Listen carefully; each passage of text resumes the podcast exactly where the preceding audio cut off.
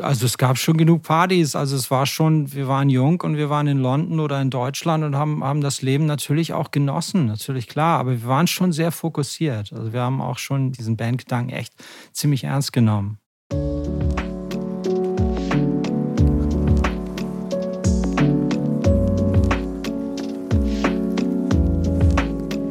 Und du sitzt hier und schreibst einen Song nach dem anderen der, der letztendlich die Welt auch nicht wirklich verändert. Also das sind so die Gedanken so in den, in den, in den schlechten Tagen, in den dunklen Momenten. Und die hat man. Songschreiben und überhaupt als Künstler tätig zu sein, hat viel damit zu tun, wie kommst du aus solchen Situationen wieder raus. Also ich höre auch gerne so Podcasts mit auch anderen Künstlern und Musikern, um genau das auch mal zu hören, dass Leute, die, die auch tolle Platten gemacht hat, die ich liebe, genauso da rumsitzen und sagen, oh Gott, ich fühle mich total scheiße. Was mache ich eigentlich mit meinem Leben? Das ist einfach so. Wir wollen spielen, wir haben eine neue Platte raus. Äh, klar, wir sind dafür gemacht, live zu spielen. Das ist das, das, das Plattenmachen ist, ist toll, aber live spielen, that's the shit. Aber wer kann schon sagen, wann, wann wir wieder dürfen? Ihr kennt ja wahrscheinlich diesen Gedanken. Oder sagen wir diese Rubrik, was macht eigentlich Pünktchen, Pünktchen, Pünktchen, Fragezeichen. Und genau mit dieser Frage bin ich Anfang der 2000er Jahre wieder bei einem meiner absoluten musikalischen Helden meiner Jugend gelandet.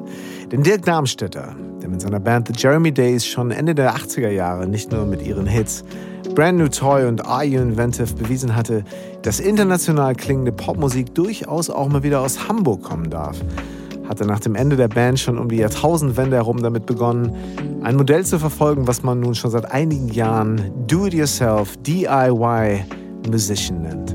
Die ersten Soloalben bestellte ich noch als selbstgebrannte CD bei ihm direkt, die dann nach einigen Tagen mit persönlicher Widmung bei mir im Briefkasten ankam. Gemeinsam mit Gunther Buskis gründete er das renommierte Indie-Label Tapete Records und blieb sowohl als Sänger und Songwriter als auch als Ideengeber und heute würde man sagen Gründer umtriebig und produktiv. Und dass nach fast 20 Soloalben irgendwann auch mal wieder ein neues Album der Jeremy Days kommen musste, war ja irgendwie genauso klar wie lange überfällig. Beauty and Broken erscheint am 25. März und bitte hört unbedingt jetzt schon mal in die gleichnamige Single rein, die ich euch in den Show Notes verlinke. Und so sprechen wir über diese Jahre zwischen Aufbruch und jugendlichem Leichtsinn, Popstar sein in den 90ern, die digitalen Schaufenster der Jetztzeit und eine gewisse Milde und Mitte, die sich einstellt, wenn man die Dinge tut, die man liebt und die einem sowohl als Mensch als auch als Künstler entsprechen. Seit einiger Zeit tausche ich mich in diesem Podcast regelmäßig mit inspirierenden Menschen darüber aus, wie ein erfülltes und selbstbestimmtes Leben funktionieren kann. Wie finden wir unsere ganz eigene Geschwindigkeit, unsere Definition von Erfolg und einen gesunden Umgang mit fremden und eigenen Erwartungen? Und wer hat eigentlich unser Ego auf diese Party eingeladen? Es geht um Stolpersteine, steile Karrieren und geplatzte Träume, den Umgang mit Veränderungen und natürlich immer auch um den Sinn des Lebens. Basierend auf drei Fragen, die mir mein damals sechsjähriger Sohn Elvis eines Morgens unangekündigt auf einen Zettel schrieb. Das machst du gerne.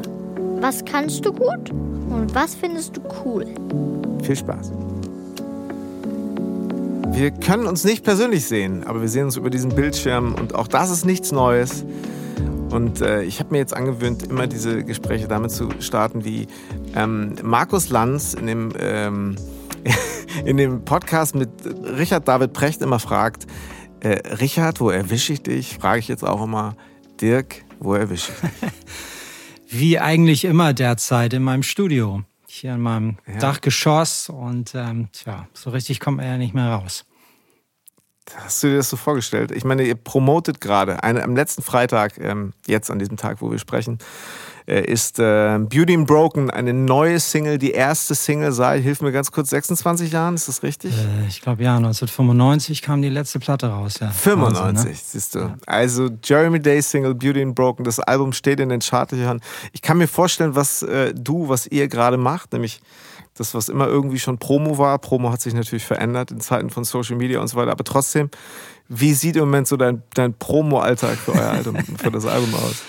Och, eigentlich, was das angeht, finde ich das gar nicht so schlimm, dass man nicht ständig irgendwo hinfahren muss, um mit Leuten zu sprechen. Mhm. Ich meine, man ist es ja fast schon so gewohnt, einfach ständig vorm Rechner zu sitzen und Zoom-Calls zu machen. Das, das stört mich jetzt eigentlich gar nicht so richtig, ähm, was diese Promo-Geschichte angeht. Ähm, man muss mal gucken, wie man das technisch dann so richtig hinbekommt. Wir haben nächste Woche richtig mit der ganzen Band und dann Journalisten so Zoom-Calls und Louis schaltet sich äh, mit einer extrem wackeligen Internetleitung aus Modesto, Kalifornien ein und da bin ich mal gespannt, ob das so alles klappt. Aber ähm, ja, also das ist, äh, ich sag mal, das ist jetzt nicht das Schlimmste. Das, das, was natürlich echt nervt, ist das generelle Leben einfach. Ich meine, ich bin ja unheimlich ja. gerne hier in meinem Studio und so. Ja. Aber ich würde natürlich auch gerne mal wieder einfach nach Hamburg reinfahren, schön im Café abhängen und Freunde sehen. Ne? Das ist interessant, dass du das sagst, weil ich habe natürlich so, ähm, äh, ich äh, bin natürlich Jeremy Days Fan der ersten Stunde und habe dann auch sehr mitbekommen, wie du ähm, ähm, nach äh, der, dem vorläufigen Ende der Jeremy Days, der Auflösung, da kommen wir mit Sicherheit nachher auch noch drauf, so irgendwo das für dich gefunden hast, produktiv zu sein, das zu machen, was, äh, was dir entspricht, was, was ähm, für mich auch immer nach ganz viel Leidenschaft aussah. Ähm, und ich mich immer so ein bisschen gefragt habe, okay, wie viel wie viel Einsiedler ist Dirk im Pro kreativen Prozess? Und dann sah ich natürlich immer wieder auch äh, Bilder aus Hamburg, wo du einfach, ja, wahrscheinlich Inspiration an den Orten suchst, wo ein bisschen mehr los ist, als du in deinem Studio. Okay, du hast ein Label gegründet damals, da war wahrscheinlich eh viel los. Inwiefern, was, was bedeutet so Balance äh, für dich? Ähm, du für dich sein, rausgehen, Dinge sehen, wie, wie machst du das? Hm. Also stimmt schon ein bisschen. Ich bin schon ganz gerne alleine. Es ist schon so. Also ich habe auch keine Probleme, alleine zu sein. Also ich habe ja jahrelang, aber es dann mit der Band auf Tour oder auch dann später 14 Jahre Tapete Records, da waren immer Leute um mich herum, entweder junge Mitarbeiter oder lauter Bands und also ich habe schon genug Le Leute in meinem Leben so gesehen. das glaube ich. Also ich habe eigentlich keine Probleme hier hier so so zu sein und an meinen Sachen so rumzuschrauben. Das, das, das bringt mir auch Spaß, aber natürlich ist es so, dass, dass wir machen ja alle, wir machen ja Musik und wollen ja damit auch raus. Wir wollen ja auch, dass Leute das hören und dass man auch ein bisschen Feedback bekommt. Und das ist so ein bisschen was anderes, wenn du irgendwie MP3s durch die Welt schickst und jemand mal schreibt, Mensch, klasse. Das ist was anderes, als wenn du im Club spielst und den Song singst und du siehst sofort, wie, wie reagieren die Leute. Ich meine, das vermissen ja. wir ja alle. Einfach Mensch, menschliche Wärme. Einfach, dass, dass man ja. zusammen ist. Das ist. Aber vom, vom Typ her hast du schon recht. Also ich bin jetzt nicht jemand, der, der wirklich jeden Tag es unbedingt braucht, ähm, 20 Leute zu treffen und ständig irgendwo abzuhängen. Auch wenn ich ausgehe und äh, im Café rumsitze, dann sitze ich da meistens auch irgendwie alleine und lese ein Buch. Ist das so deine, ist das die Inspiration für dich gewesen, auch in der Zeit, als du ja ähm, Soloalben gemacht hast, ähm, als du so ein bisschen für dich alleine, aber auch natürlich äh, in Kooperation mit anderen Musik aufgenommen hast, die, die, die ja sehr so, ich glaube, die, die extrem dir so entsprochen hat. Ähm, äh, waren das auch so Inspirationsmomente so?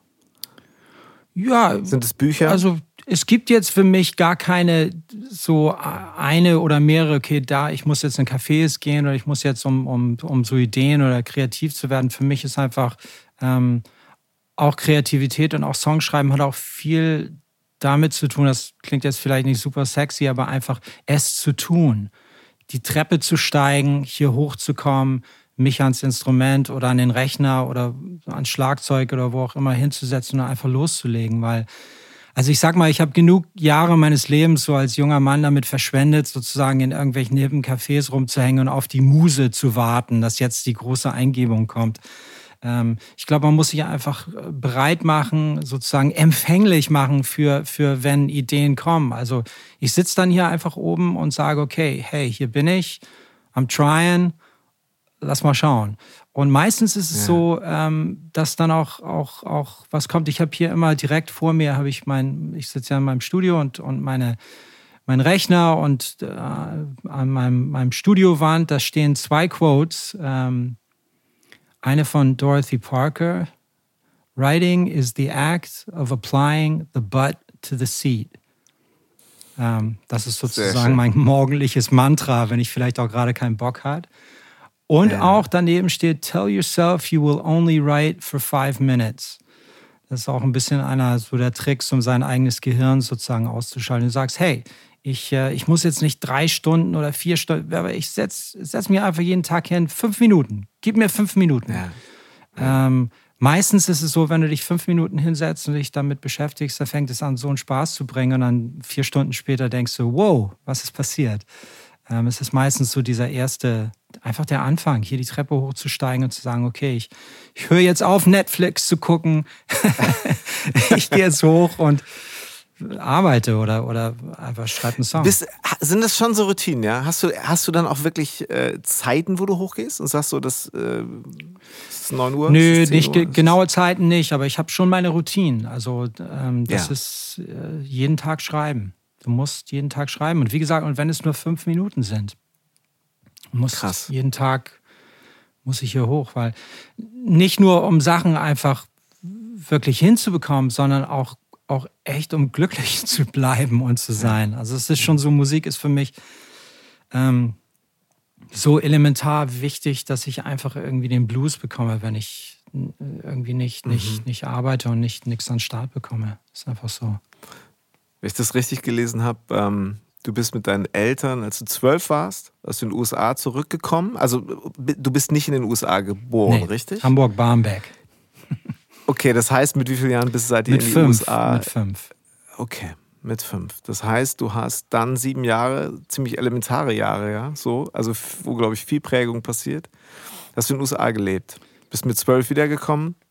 Und ich habe in einem Interview gelesen, dass du gesagt hast, okay, das war, äh, du- du kamst hier in eine, eine, eine Situation, die dir, du, du fühlst dich fremd hier und die Musik hat dich gerettet. Magst du da so kurz mal was zu erzählen? Ja, das, das war genau so. Also das sind prägende Jahre. Also von fünf bis zwölf ist, also Ja. passiert so viel. Und ich kannte Deutschland. Natürlich wusste ich, bin in Deutschland geboren und meine Eltern sind deutsch. Und zu Hause hieß es auch immer, Dirk, speak German, speak German.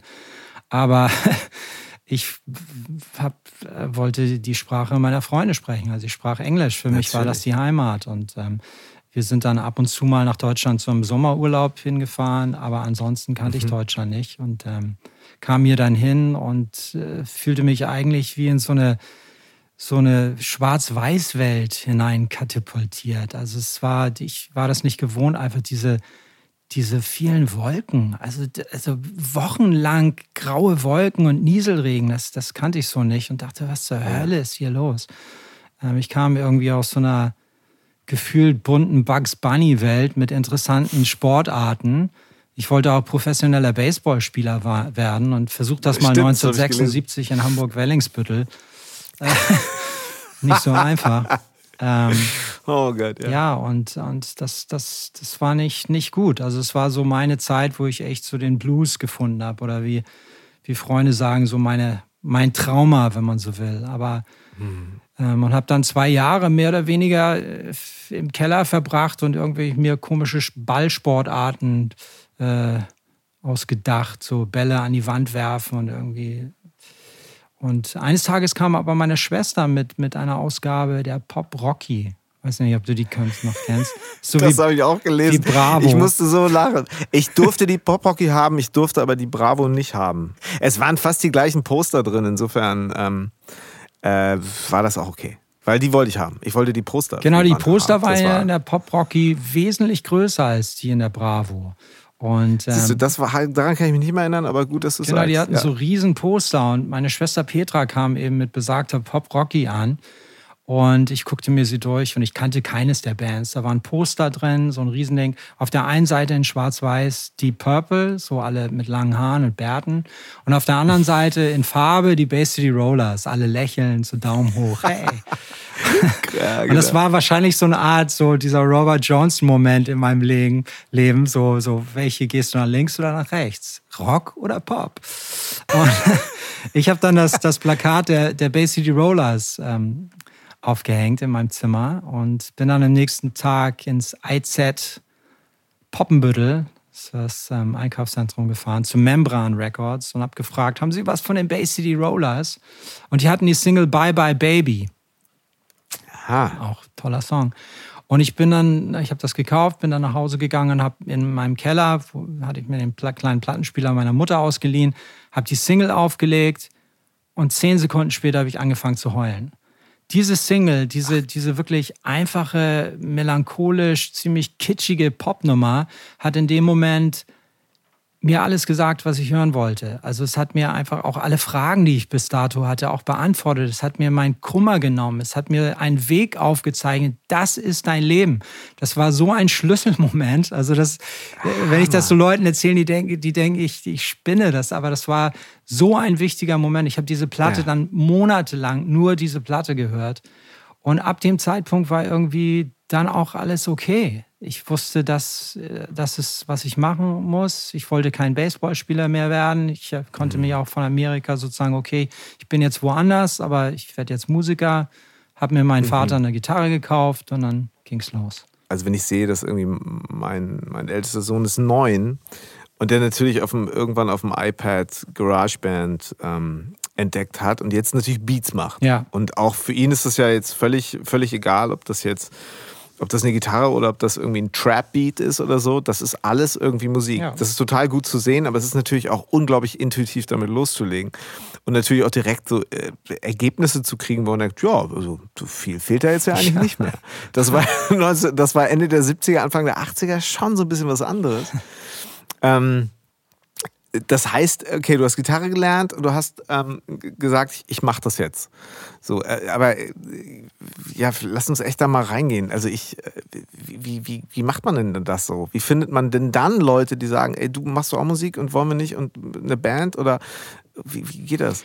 Ähm, ja, wie gesagt, ich hatte dann eine Gitarre und ähm, dann mein Vater hatte auch, das war auch ganz cool, hatte so eine alte Revox Bandmaschine und da konnte man ja. sozusagen, das waren mit so einem kleinen Trick, ich weiß gar nicht, ob das eigentlich so gedacht war von Revox, aber mit so einem kleinen Trick konntest du die Maschine übertölpeln.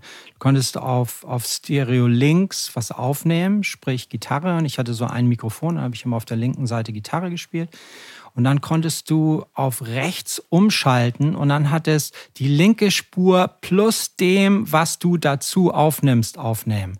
Also sozusagen Ping-Pong-mäßig bouncen. Und dann habe ich so als 12-, 13-Jähriger meine Sommerferien damit verbracht, irgendwie Beach Boys, so Pet Sounds neu aufzunehmen. so, das war echt krass. Also, ich meine, wer macht denn sowas Ey, als Zwölfjähriger? Das ist total Ey, Ich wollte es gerade sagen. Ich glaube, ab da war alles klar. Vor allem, wenn du das jetzt machen würdest, wäre das wahrscheinlich der hipste Scheiß überhaupt. Weil ich meine, klar, also Ping-Pong auf dem Vierspur-Kassetten, das haben ja irgendwann, irgendwann alle gemacht, aber auf einer, auf einer Revox-Bandmaschine klang das ja dann irgendwie Ey, auch noch geiler. Total, ich habe die, du ich hab die, die Aufnahmen mal die Sachen rausholen auch. Und die Nein. klingen wirklich, die klingen echt gut. Also das ist wirklich Band, ist nochmal echt was anderes. Und dann habe ich eben Ach, am Bahnhof Wellingsbüttel, da gab es immer so einen guten Imbiss, da gab es immer Pommes. Das erste Mal, was ich wirklich an Deutschland wirklich mochte, ist, ist Pommes mit Curry Ketchup. Hela Curry Ketchup. Und dann dachte ich, das ist okay, damit kann ich umgehen. da stand ich da immer am Wellingsbütteler Bahnhof rum und traf ein Typ namens Jan Brese. Der hatte einen Bruder namens Kai und die beiden äh, haben Rock'n'Roll-Musik gehört. Also so, wir interessierten sich so für früher auch deutschen Rock'n'Roll. Mhm. Ähm, so mhm. Conny Fröbis, Peter Kraus, Ted Herold. Und ja.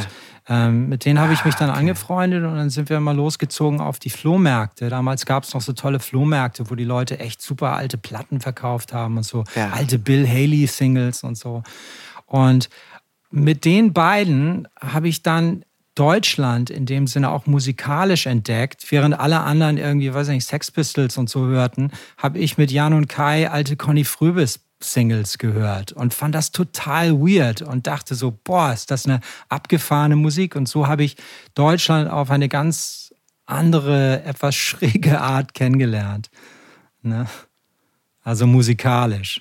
Was ich mich so in den letzten Wochen immer mal wieder so gefragt habe, auch wenn ich die alten Bilder aus eurem aktuellen Video sehe oder die Videos, die ihr in eurem ersten Album gemacht habt, so in den 80ern war ja so der, der, optische Aspekt, war ja schon auch ein besonderer. Also ich meine, ähm, Pop Rocky, Bravo, das ging ja dann irgendwie so weiter. Dann kam Duran Duran, dann kam so diese, dieses ganze New Romantic Ding. Wenn man daran so denkt, denkt man natürlich auch immer an diese hübschen Hamburger Jungs so. Die sehen ja gar nicht so provinziell aus. Die sehen ja schon so ein bisschen aus wie die aus dem Fernsehen. Ähm, war das eigentlich was, woran ihr. War, war euch das bewusst? Habt ihr da auch so ein bisschen dran geschraubt? An. Ähm Och, ja, also ich meine, wir waren da alle extrem jung und natürlich versucht man irgendwie cool auszusehen und so. Das ist, ist ja immer so, ist ja klar. Aber es gab jetzt nicht, wir, wir, ja, wir wollten die nächsten Beatles werden. Also wir haben diesen ganzen Bandgedanken sowas von ernst genommen. Also wir haben ja auch zusammen gewohnt und ständig geprobt und es war, es gab nur dieses Ding in unserem Leben. Ähm, und irgendwie gehörte alles irgendwie dazu. Wir haben uns natürlich auch äh, darüber unterhalten, okay, was, was, was ziehen wir an beim nächsten Video oder, oder klar, alle solche Sachen waren wichtig. Weil du gerade sagtest, zusammen wohnte. Wenn man jetzt sich damals in den, in den Jugendzeitschriften immer diese Stories von den Bands, dann war das immer so, die wohnten alle zusammen. Aha, wohnten auch zusammen. Und dann gab es immer diese, gab's immer diese Home Stories. Wie kam das eigentlich? Ich meine, Ihr seid doch dann auch, ihr seid ins Ausland gegangen, oder? Genau. Habt ihr immer Hamburg? Ja, ja, genau. Habt ihr da richtig, ihr seid nach London gegangen, nicht nur zum Produzieren äh, der Alben, ich glaube, die ersten beiden Alben habt ihr in, in London genau. aufgenommen, ne? Mhm. Sondern ihr habt dann da auch richtig gewohnt. Ja, genau. Ja, man muss Krass. sich das, also ich meine, es waren, die neue deutsche Welle war gerade in Deutschland so verbrannt. Wir fühlten uns hier sowieso nie Teil irgendeiner Szene und wir fühlten uns auch fehl am Platz. Und ähm, von daher war England für uns auch musikalisch und einfach vom Style und von allem irgendwie, wir wollten nach London. Also das war sowieso klar, auch mit, mit wer, wer könnte unsere Platte produzieren. Das waren dann nicht irgendwelche Amis oder auch Deutsche, oder, sondern wir wollten mit den Produzenten von Madness oder Seas Midnight Runners oder von, von den Smiths arbeiten. Das war einfach, was wir wollten und wo wir auch hin wollten. Von daher ähm, als das klappte und als wir dann ein paar Monate in London waren und unsere erste Platte aufnahmen, dann haben wir gleich gesagt, okay, pass auf, wir nehmen uns jetzt so ein typisch englisches Reihenhaus in Islington und da zogen wir dann alle ein. Es war so ein bisschen wie so bei den Monkeys, ne? Also richtig jeder, ja. jeder ein eigenes Zimmer und, und ähm, das, das war schon spannend. Und dann sind wir eigentlich nach Deutschland immer gekommen, um, um zu touren und so. Wir haben eigentlich so gependelt, wenn man will. Aber wart ihr wart nicht so, so Rock'n'Roll wart ihr nicht, was den Lifestyle angeht? Ihr wart schon sehr fokussiert, oder? Da war jetzt nicht irgendwie äh, Party, Party und zwischendurch mal ein bisschen Musik machen, sondern. Oh, also es gab schon genug Partys. Also es war schon, wir waren jung und wir waren in London oder in Deutschland und haben, haben das Leben natürlich auch genossen, natürlich klar. Aber wir waren schon sehr fokussiert. Also wir haben auch schon, habe ich ja schon vorher gesagt, diesen Bandgedanken echt ziemlich ernst genommen. Und ähm, ja, in der Zeit, als es Plattenfirmen gab, die gesagt haben, wir bauen das jetzt auf und wir investieren jetzt richtig Geld.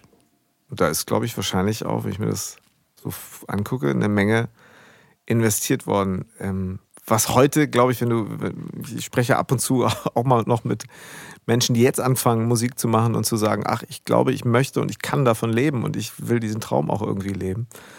Was man sich heute gar nicht mehr so vorstellen kann, wenn jemand sagt, so, okay, wir gehen da jetzt mal mit rein wir glauben an euch.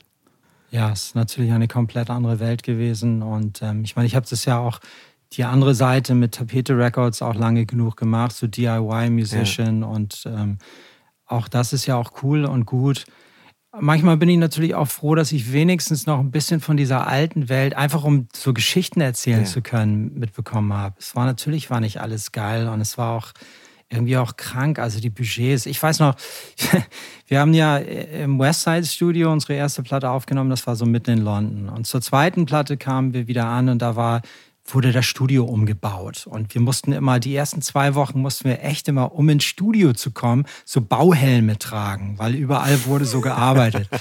und irgendwann haben Clive und Alan, das waren so die Produzenten, ähm, gesagt, so, okay Jungs, wir haben das jetzt zwei Wochen durchgemacht. Als Belohnung bekommt ihr jetzt eine Woche im Outside-Studio. Und zwar war das das zweite Studio, was, was die hatten, das war eben outside of London. Das war David Gilmores alte Mansion, so eine alte Tudor-Villa draußen in the countryside. Unfassbares Studio mit so jungen Mädels, die einem immer bekocht haben und, und jeder hatte ein Einzelzimmer. Das waren immer so themenbasierte Zimmer. Ich war im RAF-Room und ähm, das war herrlich. Und wir dachten, das wäre so, das, das, das ist nun der absolute Luxus. Wow, wir sind da eine Woche. Und dann irgendwann abends erzählte mir eines der Mädels, die da arbeitet, oh, do you know this other German band, 12 Drummers Drumming?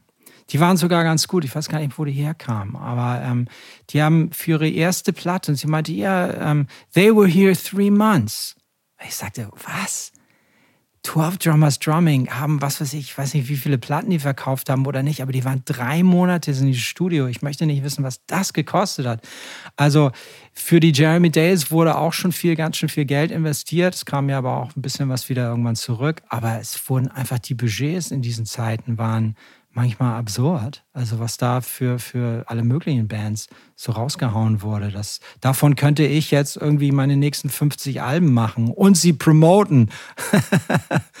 wie habt ihr das damals, wie hast du es damals empfunden, so wie, ähm, wie hat sich bei euch das Miteinander so entwickelt durch, durch die Zeit? Also ich meine, ich glaube, ihr habt, ähm, wenn ich das richtig recherchiert habe, äh, so richtig, richtig 87 die Jeremy Days gegründet und ähm, 96 kam Punk by Numbers raus, glaube ich, ne? Das, das vorläufig letzte Album.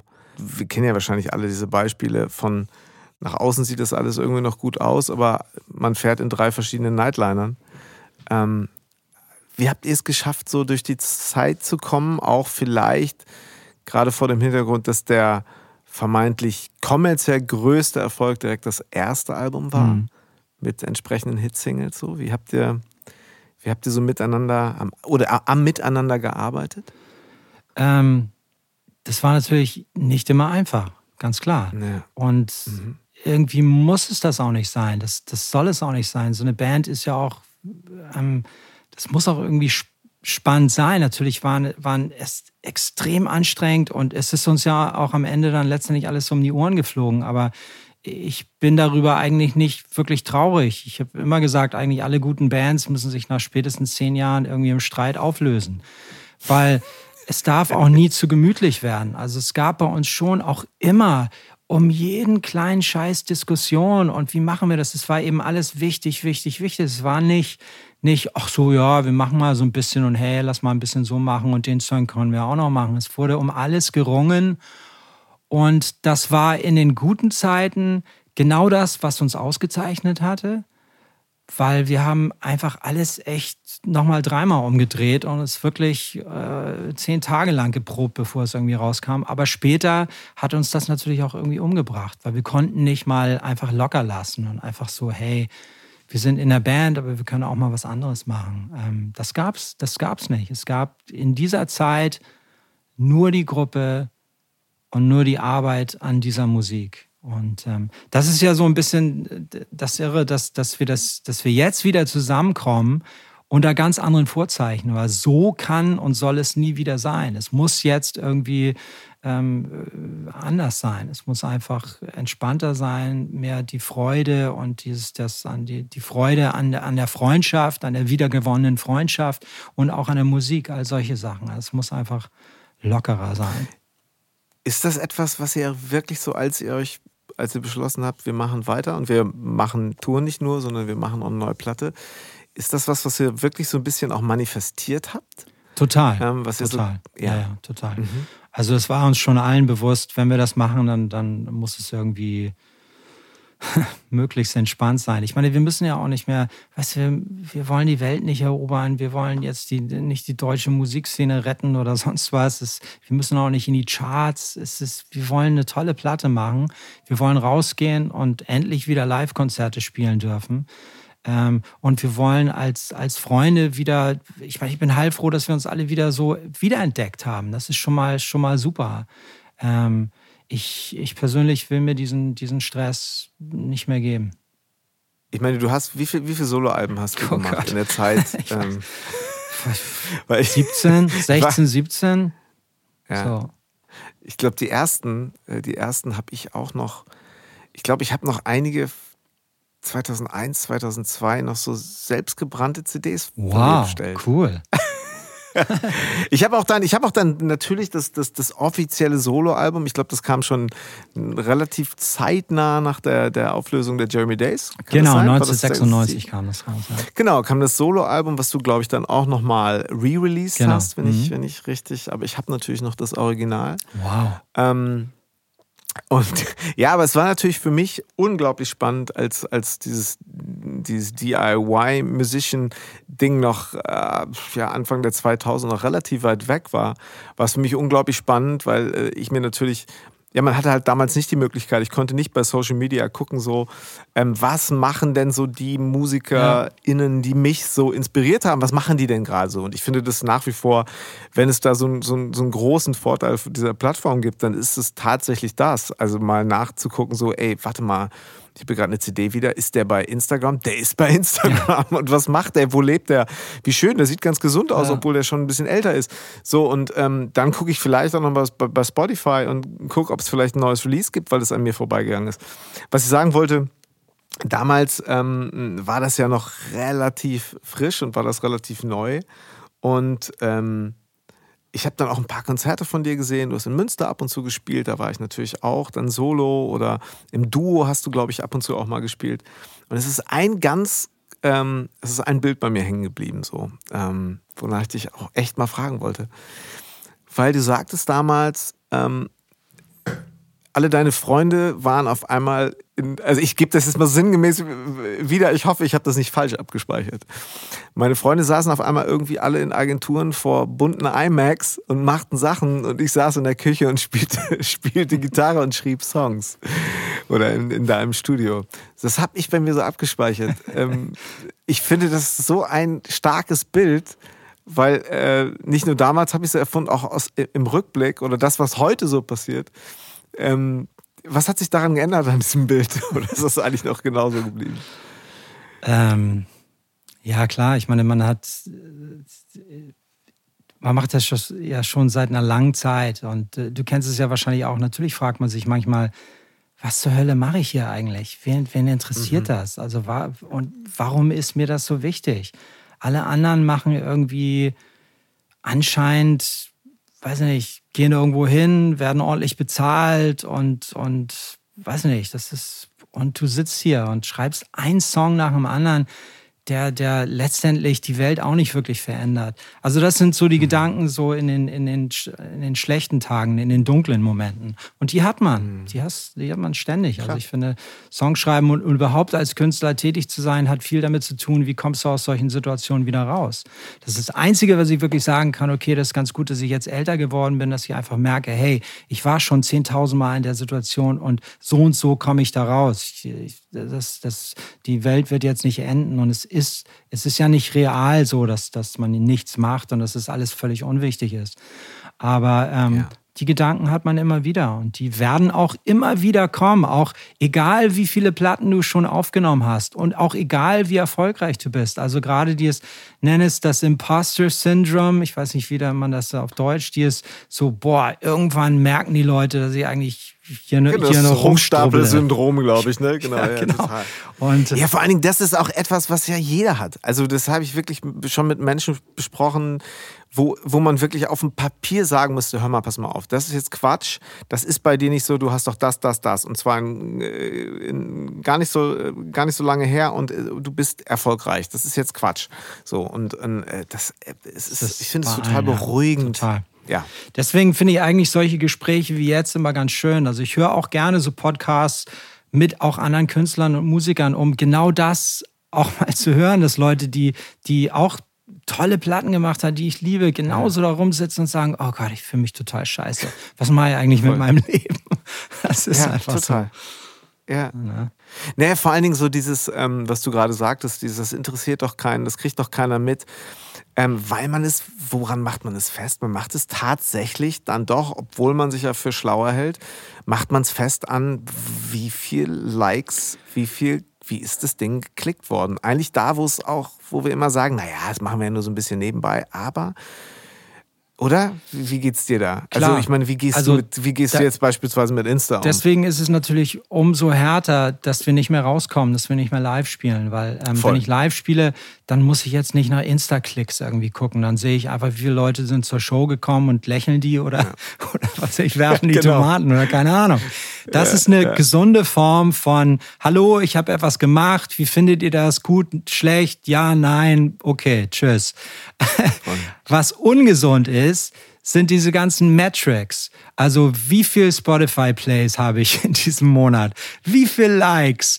Ich meine, ey, meine, meine, ich sag mal, die Top 10 meiner, meiner Social Media Posts der letzten drei Jahre, ich würde mal sagen, neun davon sind, also ich kann zum Beispiel echt gute amerikanische Pancakes machen, so Blueberry Pancakes. Und manchmal mache ich davon ein Bild. Und das stelle ich dann online. Und ich sag mal, neun von zehn meiner populärsten Social Media Posts sind meine verdammten Pfannkuchen. Weißt du, da krass, arbeite ich zwei Jahre so an so einem Song, bring den ja. raus und so alle so, ja. Aber Wieder gut. Katzenbilder, genau. äh, Pfannkuchen. Es ist, es ist so krass, Na? oder? Das ist der Shit. Ja. Ja. Das ist, das ist natürlich ist das nicht gesund. Aber auch ich kann mich nicht ganz davon freimachen. Auch ich, äh, in meinen schwachen Momenten schaue ich auch, was gerade so auf der Facebook-Seite los ist. Aber gut ist das nicht. Hast du mal überlegt, ähm, da einen Cut zu machen? Oder machst du so, so, so Phasen, wie es andere auch tun, sagen, ich lösche das mal eine Zeit oder ich deaktiviere das mal und nutze das tatsächlich dann nur, wenn ich echt ganz bewusst Lust dazu habe und mich selber dabei beobachte, es nicht äh, ähm, zu addictive zu, zu, zu betreiben? Total. Also, und ich nutze die ganzen Sachen eigentlich nur so als, als outgoing Medium ich gucke mir nicht die Feeds ja. an, was andere Leute machen, weil das ist nicht, mhm. das ist so eine, so eine Anxiety Machine. das, das ist nicht gut. Also es ist ja so, ich meine, die, die Sachen sind natürlich ein paar der, der letzten Kanäle, die wir als Musiker überhaupt noch haben, um den Menschen da draußen so Kunst zu tun. Hallo, ich habe was Neues gemacht oder Hallo, ich habe wieder Pfannkuchen gemacht. sonst, ich meine, was haben wir denn sonst noch zur Verfügung? Also so sich ganz davon freimachen ist, ist dann echt schwierig. Dann kriegen das natürlich noch weniger Leute mit. Aber was ich nicht tue, ist, ist morgens irgendwie aufstehen und so mein Facebook-Feed oder Insta-Feed und gucken, was alle Menschen da draußen so machen. Ey, da, da, da lese ich lieber ein Buch. Gutes Thema, weil ähm, ich habe ja vorhin schon gesagt, ich finde ja ähm, Inspiration tatsächlich zu bekommen dort auf den Plattformen echt richtig gut. Und es ist so herrlich, dass ich ein Buch, das guckte mich die letzten Tage auch mal wieder an. Und dieses Buch, glaube ich, habe ich mal bei dir in deinem Insta-Feed entdeckt. Ich halte ah, mal die Kamera. Klar, Austin Kleon, keep going. Ja. Oder? Ja. Ich glaube, das habe ich echt von dir. Und ich habe es damals mir bestellt ähm, es gibt es jetzt auch auf Deutsch, damals gab es es nicht auf Deutsch, aber das ist ganz komisch auf Deutsch, habe ich gerade gesehen, irgendwie auf thalia.de. Da heißt es äh, nicht aufgeben oder mhm. so. Ähm, oder gib, gib nicht auf. Ähm, egal, ein großartiges Buch und allein dafür war es natürlich gut, das mal äh, äh, ja, so äh, äh, zu folgen und diese Inspiration zu bekommen. Allerdings diesen Filter anzuwenden, ich glaube, das ist, die, das ist eben die große Kunst. Und äh, den muss man halt selber pflegen, so wie in, in allen. Total. Ich, ich bin dem Ganzen auch überhaupt nicht jetzt abgeneigt. Also ich, also ich folge auch ein paar Leuten, die mich wirklich interessieren, aber wenn ich auch etwas poste, dann, dann, ich bin mir schon bewusst, dass Insta und Facebook und all diese Sachen, also den Anxiety-Level der Menschen, also mir auf jeden Fall immer erhöhen, wenn ich sehe, boah, guck mal, wie gut es dem geht oder was der mhm. gerade Tolles macht oder was für hübsche Kinder der so hat. Deswegen versuche ich eigentlich mit allem, was ich so raustue, ähm, frage ich mich immer, könnte das bei irgendjemand so dieses Gefühl ähm, so, so, bringen, dass der einfach sagt, boah, guck mal, wie geil es Darmstädter wieder geht, er hat so ein geiles Leben. Das will ich nicht. Das ist, das ist, ich möchte informierende Sachen oder unterhaltsame Sachen, aber nicht so, schaut her, wie toll mein Leben ist. Es ist so ein bisschen so, ich, ich, ich denke da immer an, ich mag die Simpsons so gerne. Es gibt so eine tolle Simpsons-Folge, hm. ähm, wo einfach im Hintergrund, das ist nicht Teil der, der Handlung, aber so, so, das ist auf der Metaebene sozusagen. Marge Simpson sitzt hinten auf dem Sofa und liest eine Zeitung. Und die mhm. Zeitung heißt Better Homes. Darunter steht in Kleinschrift than yours. Weißt du? Krass, genau das total. ist es nämlich. Ja, voll. Und ja, Anxiety Level, sagtest du gerade, ähm, das zu erkennen, ist, glaube ich, die große Kunst. Mhm. Und nicht irgendwann zu merken, hey, wieso das machen doch alle und warum, ja, ich merke da bei mir was, mir geht es irgendwie nicht gut, aber wieso, dann müsste es doch allen so gehen. Nee, es geht halt tatsächlich völlig individuell um dich. So, was macht das mit dir? Ja, ich glaube, ähm, da muss jeder so seinen eigenen Weg irgendwie äh, so durchfinden, ja. was einem auch, auch gut tut ne? und was einem definitiv nicht gut tut. Hast du so äh, Routinen, die, ähm, wo du auch sagst, okay, die stabilisieren dich auch mental so? Bist du. Ja, also ich habe Routinen, ganz klar. Weil ich bin einfach jemand, der, sage ich mal, ähm, anxiety-prone. Das heißt, ähm, ich bin jemand, der empfänglich ist für so, oh Gott, wo geht's hin und wer bin ich und ist das gut genug und so. Und ich muss schon meine, meine kleinen so Sachen aufbauen, meine, ähm, um, um da rauszukommen oder überhaupt da nicht reinzufallen. Zu, zu Sprich, ich weiß einfach definitiv, es ist für mich nicht gut, Insta-Stories anzuschauen. Das ist einfach nicht gut, weil irgendwas piekst mich mhm. dann doch und dann bin ich eine halbe Stunde irgendwie doch nicht fröhlich, sondern irgendwie, was weiß ich, leicht melancholisch oder keine Ahnung. Und das kann alles Mögliche sein. Ähm, und es ist auch nicht so gut, lange Fernsehen zu gucken. Und äh, von daher, ich habe da schon so meine Rituale, die, die sind viel rausgehen. Ich gehe viel spazieren, einfach, einfach losgehen.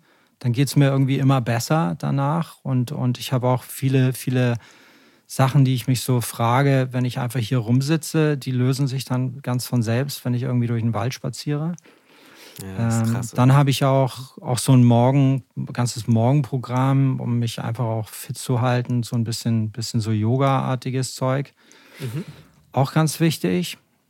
Und dann eben auch, hatte ich ja vorher schon gesagt, wirklich hinsetzen, zehn Minuten Song schreiben und dann gucken. Wenn ich zehn Minuten gemacht habe und es ist nichts bei rausgekommen, ich habe keinen Bock mehr, dann, dann bin ich auch zufrieden. Dann kann ich auch rausgehen und sagen, hey, I tried, alles gut. Ähm, aber oh, es ist wahnsinnig super. wichtig, dass ich diese zehn Minuten einfach echt immer mache. Und meistens ist es wirklich so, wenn ich einfach spielerisch irgendwie anfange und wenn ich Spaß habe und wenn ich mir nicht zu viel Stress mache, dann entstehen auch meistens die besten Sachen.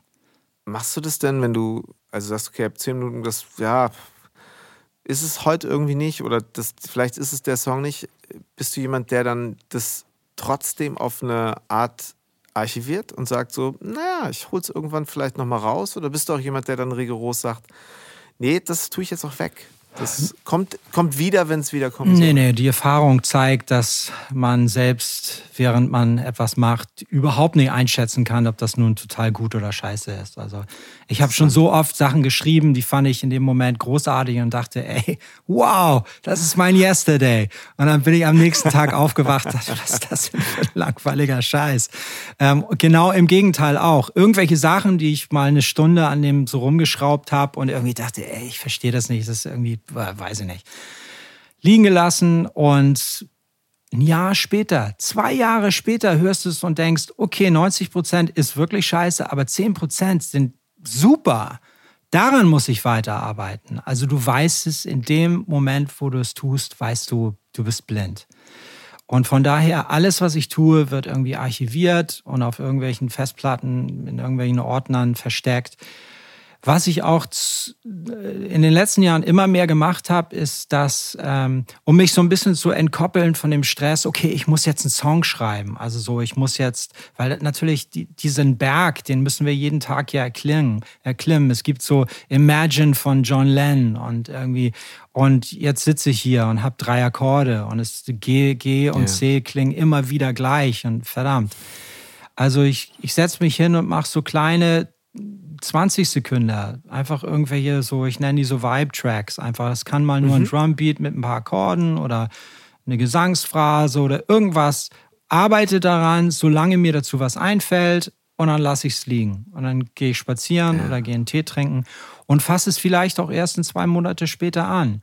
Ähm, Interessant. Ich habe dann so einen ganzen, ganzen Haufen, so einen ganzen Sack voll dieser, dieser, die sind dann vielleicht manchmal 20 Sekunden, manchmal sind sie zwei Minuten lang, manchmal haben sie mhm. Gesang drauf, irgendein Sprech, irgendein Kauderwelsch oder manchmal sind sie nur instrumental. Und dann brenne ich mir die Sachen dann alle nochmal so oldschool-mäßig auf CD, weil mein Auto hat noch einen CD-Player. Yeah. Und dann habe ich dann so eine CD und dann sind so 20 merkwürdige Skizzen drauf. Und die höre ich dann, wenn ich so durch, durch die Gegend fahre. und fange dann immer dazu dann an zu singen oder auch nicht und habe dann immer mein iPhone da irgendwie liegen und immer wenn ich irgendeine Zeile oder so habe, dann gehe ich auf Record bei Voice Memos. So ist zum Beispiel auch Beauty and Broken, also die, die neue mhm. Jeremy Day Single. Ich hatte einfach ja. dieses Gitarrenriff und habe das irgendwann mal eingespielt. Mhm. Und das lief dann bei mir irgendwie drei Monate später in meinem Auto. Und frag mich nicht warum, aber ich fuhr durch die Gegend und fing an, there's a beauty and broken, keine Ahnung. Und so kam es zu diesem Song. Super. Ach, großartig. Vielleicht noch eine Sache, ich würde gerne gleich auch nochmal sprechen über so den kreativen Prozess, Songwriting, mhm. dann auch wieder mit der Band, für die Band und wie sich das so rekrutiert hat. Was mich noch so interessieren würde, weil ich natürlich im Hintergrund sehe ich bei dir CDs, ich sehe Vinyl, ich sehe Instrumente, ähm, was zum Anfassen. Du bist, glaube ich, äh, und da müssen wir auch nachher noch drauf kommen, ein bisschen Gear Talk, deine Gitarren und so weiter und verschiedene Instrumente. Ja. Brauchst du das schon?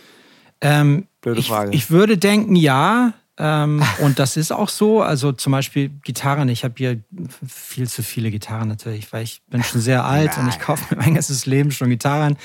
Ähm, was ich mache, ist, ich habe die alle in verschiedenen Tunings natürlich. Ne? Und das ja. ist schon mhm. toll. Genau. Einfach du greifst nach ja. links und hast da irgendwie ein Open D-Tuning, dann greifst du nach rechts, da hast du ein Open E-Tuning. Da hat mir Rick von Tokotronic gerade vor ein paar Monaten ein, sein, sein super duper Tuning verraten. Das ist so meine Geheimwaffe derzeit. Dann habe ich hier hinten so eine Nashville-Gitarren-Tuning-Gitarre und das ist schon toll, ne? dass, dass man auch toll. so inspirativ, wenn man gerade nach Ideen so rumsucht, immer was Neues greifen, wo man auch erstmal vielleicht nicht weiß, wie das überhaupt funktioniert, so dass das dem Zufall das sozusagen überlassen. Mhm. Das ist schon alles toll und auch meine Vinylplatten zwischendurch mal ein paar Platten hören oder mal eine CD oder ich habe da alle noch meine alten Boys Life Magazine, die die ich so als kleiner Junge in Amerika gekauft habe und Calvin und Hobbes Comics und äh, was weiß ich, Jack Kerouac Bücher. Ähm, will sagen, ja, irgendwie ist das total wichtig. Andererseits ähm, habe ich auch gemerkt, dass ich manchmal nichts weiter brauche als mein Laptop und so ein ganz, ganz kleines äh, Akai MIDI Keyboard. Und damit komme ich derzeit auch wunderbar zurecht, weil auch in meinem Rechner sind 10 Millionen verschiedenste Sachen rein und dann drin. Ähm, von daher, ja, es ist total toll und ich liebe es ja auch hier oben und das, das habe ich ja. mir auch über Jahre so aufgebaut. Aber ich bin mir auch bewusst, dass es jetzt nicht, nicht ähm, also crucial ist. Also ich würde auch Songs schreiben oder ich kann auch Songs schreiben, wenn ich nur meinen Rechner habe oder nur eine Gitarre und manchmal muss man sich auch von den Sachen wieder frei machen, ne? dass man nicht so denkt, ja, ich muss jetzt irgendwie den ganzen Shit um mich haben, um, um tätig zu werden. Ja, weil ich manchmal eben auch denke, äh, oder ich finde manchmal so diesen Gedanken ganz reizvoll zu sagen, okay, man hat eigentlich alles in so einem Rucksack dabei, wie du gerade sagst.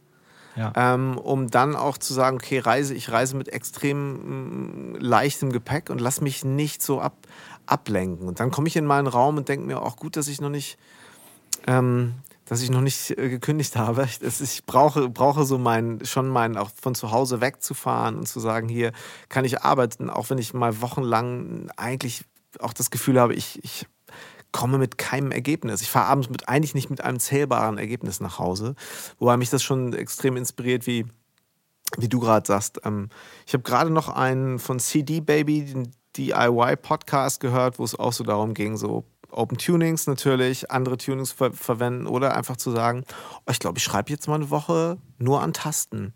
Ich fasse mal gar keine Gitarre. Genau, an. ja klar. Funktioniert Total. sowas bei dir auch? Also wirklich so, so ein bisschen dogmatisch? Total. Man muss sowas? ständig sich neue äh, Tricks ausdenken, wie alles so frisch bleibt und anders. Also ich arbeite ja seit Jahrzehnten. Ich habe mit Logic angefangen und das ist so mein Haupt, äh, mein Haupttool. So ähm, ja. Und irgendwann habe ich von Maschine gehört, von, von Native Instruments ja. Machine.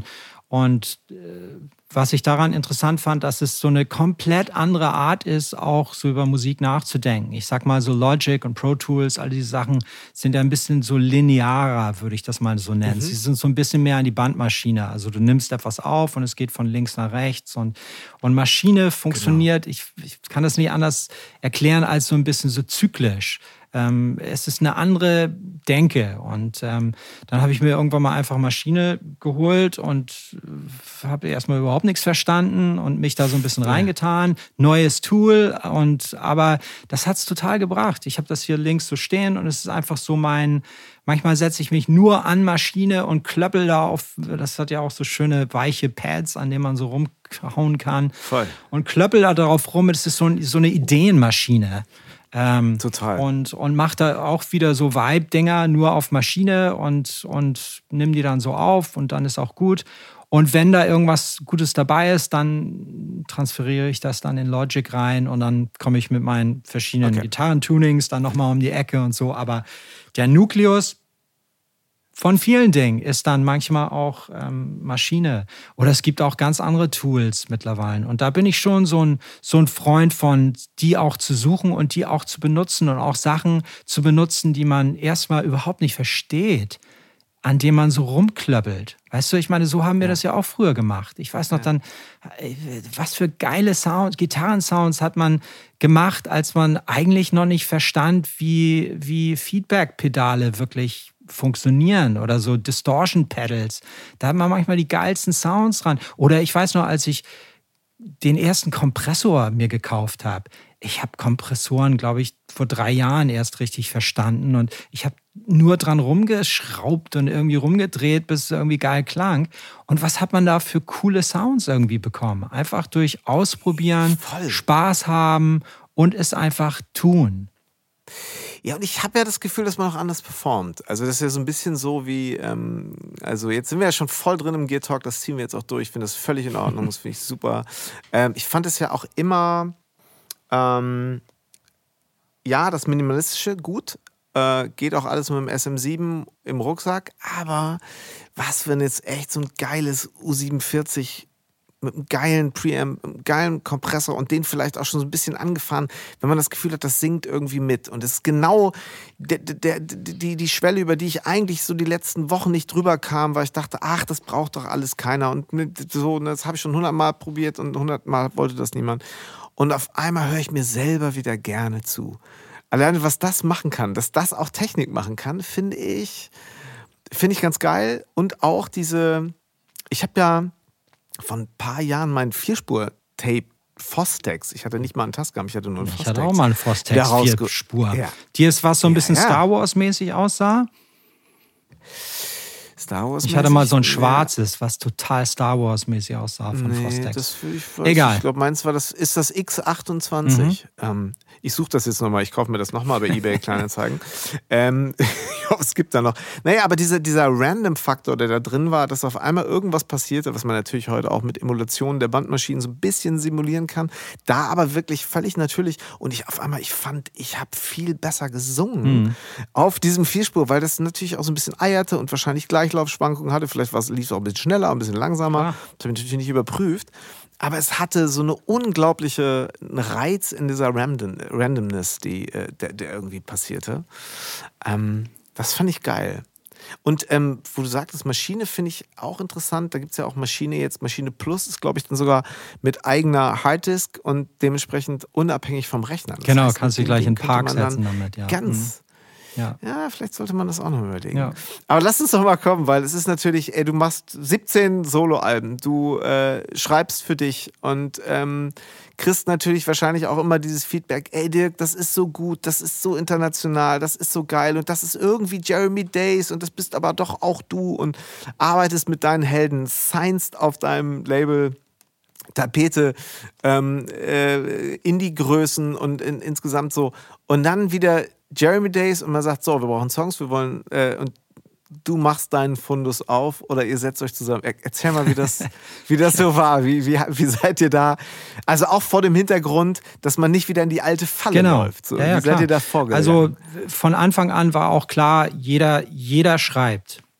Ähm, als wir anfingen, war es ja, Christoph und ich hatten Songs und dann haben wir darum so eine Band gebaut und dann kamen natürlich immer mehr Songs. Louis hat mal einen Song geschrieben, Jörn hat mal einen Mhm. Song geschrieben, aber ähm, damals war wirklich so der Nukleus, okay, Christoph und ich schreiben die Songs und das ist die Band, was auch irgendwann mal schwierig wird. Ich meine, man braucht sich nur die Historie Klar. von allen Bands anzugucken, ob ich, George Harrison irgendwann mal genervt ist, dass er nur einen Track auf dem Beatles-Album bekommt. Also es ja. zieht sich ja durch, durch die Pop-Historie durch. Und Total. für uns war klar, dass das, ähm, wenn wir wieder anfangen, jeder schreibt ähm, Songs ähm, oder Songfragmente, Ideen. Wir bringen die alle irgendwie rein und die werden auch alle gehört und zusammen sozusagen evaluiert und bearbeitet. Das war wirklich der Gameplan. Und auch von mir aus, weil ich habe natürlich, auch ich habe keinen Bock, mit den Jeremy Days einfach die nächste Dirk Darmstädter Soloplatte zu machen. Weißt du, die kommt eh. Das glaube ich. Ähm, was, was soll das? Genau, genau. Also, ja. Das war auch wirklich 1990 auch noch anders. Klar, weil da gab es nur die Jeremy Days und da hat jeder um seine eigenen Ideen gekämpft wie so ein Löwe. Und jetzt ist es einfach so, hey, ich will, ich will wirklich mal sehen, was kommt, wenn Stefan einen Song schreibt oder was, wenn Jörn was anbringt und wie kann ich helfen, um das irgendwie noch besser zu machen oder und ähm, das war auch super spannend. Ähm, ich, es, ist, es sind von jedem von uns sind Songs auf der Platte und die sind auch alle total durch, durchwachsen mit den ganzen äh, äh, Ideen, die die anderen so reingetragen haben. Also im günstigsten Fall sozusagen mehr als die Summe der Einzelteile. Das ist definitiv schon so. Ach geil. Naja, vor allen Dingen, ich meine, Louis lebt in, in Los Angeles genau, schon relativ ja. lange, ne? Ja. ja. Ja, ich meine, wir haben uns das natürlich auch alle so ein bisschen nach der Tour, also vor Covid, haben wir uns natürlich auch vorgestellt, okay, super, Plan ist, jeder geht los, schreibt ein bisschen was und dann treffen wir uns alle und sind zusammen im Proberaum, ob nun hier in Hamburg oder vielleicht ein Freund von mir hat ein Haus in Südfrankreich, vielleicht trifft man sich da so wirklich und, und weiß nicht, lebt ein bisschen und macht eine tolle Platte zusammen. Aber dann kam ja Covid und alles wurde anders und dann haben wir uns auch gefragt, okay, warten wir jetzt? Aber dann zog sich das auch hin und worauf warten wir denn? Lass da einfach mal machen. Und dann fingen ja. wir nämlich, genau wie wir jetzt hier vorm Rechner sitzen über Zoom, genauso fingen wir auch an. Wir haben einfach jede okay. Woche äh, 19 Uhr uns auf Zoom getroffen und erstmal über das Leben im Generellen gesprochen. Und irgendwann ging es dann auch um Songs. Und hier ja. habe ich die, die Idee und hört doch mal und so. Und, und das hat erstaunlich, erstaunlich gut geklappt. Also ich meine, die Technik ist eigentlich mit uns jetzt. Die hilft uns schon, dass wir ja, überhaupt voll. sowas möglich machen können, dass jeder alleine irgendwie rumsitzt und man trotzdem irgendwie das Gefühl hat, wir können auch zusammen was machen. Und dann wurden dann Files durch in die Gegend geschickt und so. Ja. Ihr habt keine gemeinsamen Sessions gehabt? So wir hatten doch, wir hatten irgendwo? zwei gemeinsame Sessions, die Drum Sessions. Ne? Also okay. die Hamburger mhm. Fraktion, Jörn, Stefan und ich. Louis war natürlich stuck in Kalifornien, da kam ja auch nicht mehr weg. Ja. Und ähm, aber wir haben die erste Drum Session auch wirklich in unserem alten Probe- und Studioraum im Hafenklang Hamburg haben wir die Drums Geil. aufgenommen. Das war natürlich echt ja. magisch. Das war so so toll wie so eine Zeitreise. Wir waren wieder in genau dem Raum, wo wir irgendwie früher eigentlich gelebt haben. Hm. Und War Sound eigentlich für euch etwas, worauf ihr euch einigen musstet irgendwo? Oder hat sich das sehr ergeben zwischen euch? Also jetzt der neue, was heißt der neue Sound? Also der, der Wiedersound, der Wieder, der Wiederfinde-Sound zwischen euch. Also der so. Grundsound ist einfach da. Das ist echt irre. Ja, ne? das, das, das war auch so, als wir, ich weiß noch, als wir das erste Mal wieder im Raum nach 26 Jahren standen, damals um, um die erste Probe für dieses Docs-Konzert äh, zu machen. Mhm. Haben wir, das hat Stevo eingezählt, wir haben It is the Time gespielt. Ähm, und es, es war so irre, weil es klang einfach, ich meine, jeder musste so gucken, um sich noch an die Akkorde zu erinnern und so. Und meine, ich war auch nicht mehr ganz textsicher, aber es klang einfach nach dieser Band. Es ist so ein bisschen wie Fahrradfahren. Weil man darf echt nicht vergessen, dass wir damals so viel geprobt haben. Wir haben uns in unserer musikalischen Findungsphase, in so einem wichtigen Zeitpunkt seines Lebens, so, wir sind da so tief reingegangen. Ob mit Spielen oder über Musik reden, diskutieren, über Filme diskutieren, über Ästhetik. Äh, was ist unsere Ästhetik, was ist wichtig, was ist scheiße, was finden wir, ne? Das, das, davon zehren wir natürlich jetzt auch. Wir müssen uns jetzt nicht wirklich um so Grundpfeiler unterhalten.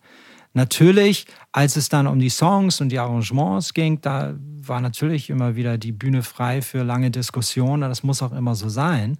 Aber ähm, eigentlich der Sound, der irgendwie kam der so durchs Arbeiten. So. Wer hat das, wer hat das, hast du es gemischt eigentlich? Nein. Die, die also ich habe die Rough Mixes, ich habe das hier alles sozusagen, kam das alles in meinem Studio sozusagen zusammen, aber nee, die, die, den Stress will ich mir nicht geben. Also ich mixe gerne auch meine ganzen eigenen Sachen und so, aber für die Band, weil da willst du ja, es, da, da wäre dann die Gefahr, dass ich versuche, es allen recht zu machen und das, das geht gar nicht. Du brauchst ja jemanden, der sich frisch ransetzt und einfach so ja. sein Ding durchzieht und ähm, wir haben da einen ganz tollen Mixer in LA, Mark Daniel Nelson, das ist so ein junger, junger Typ, den ich schon seit ein paar Jahren verfolge und ähm, als es darum ging, okay, die Platte muss gemixt werden, dachte ich so, boah, ich, ich check den jetzt einfach mal aus. Also es, der hat sonst so Fleetwood Mac und Jason Mraz und so echt auch große Themen gemacht. Aber ich dachte, Krass. naja, fragen kann man ja. Und dann habe mhm. ich ihm einfach eine Mail geschickt und ähm, er hat sich dann auch ähm, gemeldet. Und so kam das zusammen. Das, deswegen klingt, also nicht nur deswegen, aber das, das, es klingt schon echt ziemlich geil. ja, das hat er echt gut gemacht. Darf ich fragen, ähm, war das eigentlich relativ schnell klar, dass Christoph nicht dabei sein würde? Ähm, auch schon, ich glaube, er war, war ja schon auch beim, beim, beim Docs-Konzert genau, nicht dabei. Genau. Ne? Das war, ja. war quasi so. Ja, das war eigentlich in den, wir haben uns, ähm, also der Nukleus dieser Geschichte war eine E-Mail von unserem alten Booker, Frankie, der mir 2018 schrieb und sagte, Dirk, bald ist 30-jähriges Jubiläum eurer Debütplatte und wir müssen was machen. Ich buche euch Konzerte. Der war Booker bei Four Artists. Und, ähm, und ich schrieb ihm zurück und sagte, Frankie, ähm, hm, ganz viele andere Leute haben uns auch schon gefragt und wollten uns wieder zusammenbringen. Ich glaube, das, das klappt nicht. Die, die, wir wollen nicht. Die Jungs wollen, also, aber weil du es bist, ich schicke mal einfach deine Mail weiter. Ich leite die mal weiter. Und das ist ein guter Schachzug. Ja, und komischerweise kam dann von allen, auch von Christoph, so, hey, ja klar, lass doch mal treffen. Das fand ich schon mal erstaunlich. Ja. Also bis auf Louis, der natürlich in L.A. war, aber so trafen sich die Hamburger Runde in, in, in, in der Rehbar in Hamburg-Ottensen. Und ja. das war total, total nett. Und wir haben einfach viel gequatscht und es war echt schön, die Jungs wieder alle zu sehen. Und dann haben wir uns noch ein zweites Mal getroffen und dann wurde es so langsam ein bisschen konkreter. Und Christoph hat einfach irgendwann gesagt, äh, ich, ich bin das nicht, ich, ich kann das nicht, weiß nicht. Aber alle anderen, für die war das auf einmal wieder so Zeit in ihrem Leben, ja, warum eigentlich nicht? Lass doch einfach mal machen. Ähm, ja. Das fand ich schon echt äh, erstaunlich, weil es sah, also hättest du mich vor ein paar Jahren gefragt, wie sieht es aus, kommt ihr irgendwann wieder zusammen, wenn ich das definitiv verneint. No way, keine mhm. Chance. Ja. Ne? Naja, wobei ich glaube, da gibt es ja so viele Beispiele, wo ähm, ich habe ja damals so ein bisschen be, ähm, äh, begleiten dürfen, als ähm, die Kollegen von, von Fury in the Slaughterhouse ihr, ihr 30-jähriges feierten, haben sie ja quasi ihre Songs nochmal ähm, akustisch aufgenommen, mhm. komplett und darauf eine ganze Tour und das habe ich co-produziert und mit der Band zusammen arrangiert so ein bisschen und war dann auf der Tour auch so dabei. Und ich glaube, da gab es ja, gab's ja ähnliche Überlegungen so intern in den Jahren davor.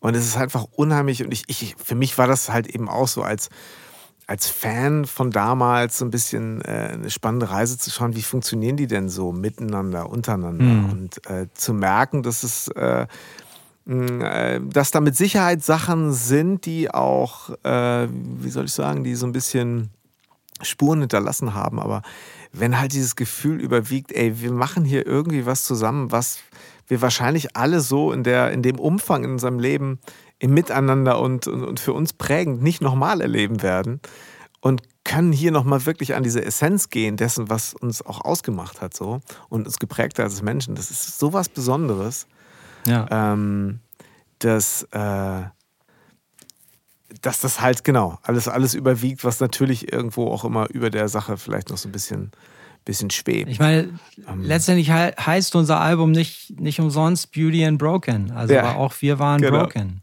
Und ähm, ja. es ist aber auch irgendwann mal die Einsicht, dass das auch okay ist.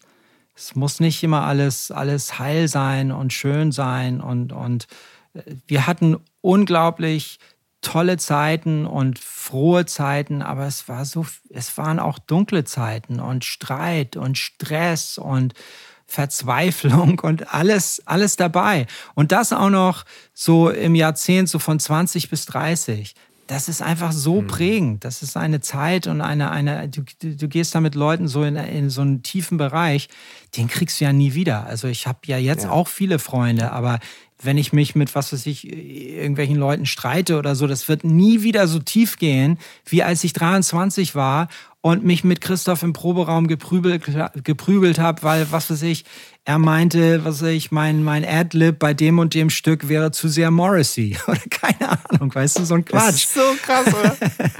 oh Mann. Ne? Und, und ich glaube einfach, da jetzt wieder da, da wieder überhaupt ranzukommen oder mit diesen, mit diesen Jungs so, so einfach wieder im Raum zu stehen oder, oder alleine schon eine Zoom-Session zu machen und sich über das Leben zu unterhalten, das ist, das ist einfach nur Bonus. Das sind Bonuspunkte. Großartig. Sag mal, was, ähm, genau, irgendwie Punk by Numbers, letztes Album, war, wie kann man sich das so vorstellen? Vielleicht, ich glaube, dass das schon die Hörerinnen und Hörer auch sehr interessiert.